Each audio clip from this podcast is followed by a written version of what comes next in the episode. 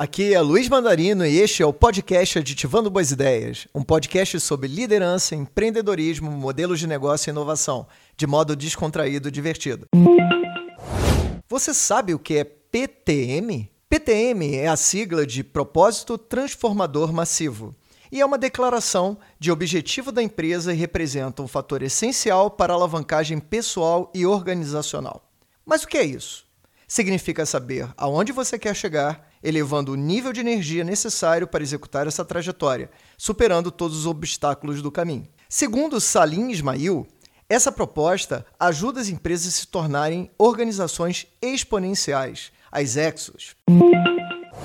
Organizações exponenciais, ou EXOs, são corporações cujo impacto é 10 vezes superior aos seus concorrentes, pelo uso de novas técnicas organizacionais que alavancam as tecnologias aceleradas. Não existe um processo mágico para isso. No entanto, há alguns fatores que proporcionam escalabilidade destas organizações. E são 11 critérios que foram mapeados, o PTM e mais 10 critérios comuns de crescimento. São chamados de Ideas e Scale. E vamos ao primeiro.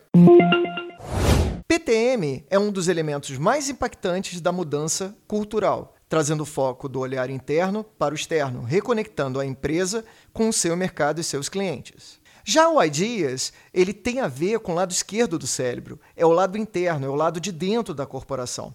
Ele quer dizer ordem, controle e estabilidade.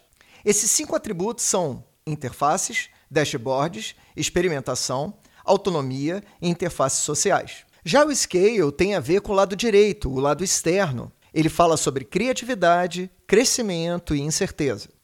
Esses cinco atributos são equipe sob demanda, comunidade multidão, algoritmos, ativos alavancados e engajamento.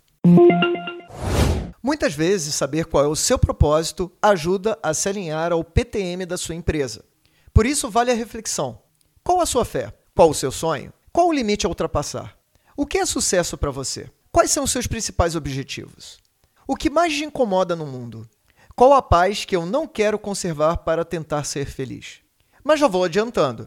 É um exercício que mexe muito, mas vale muito a pena.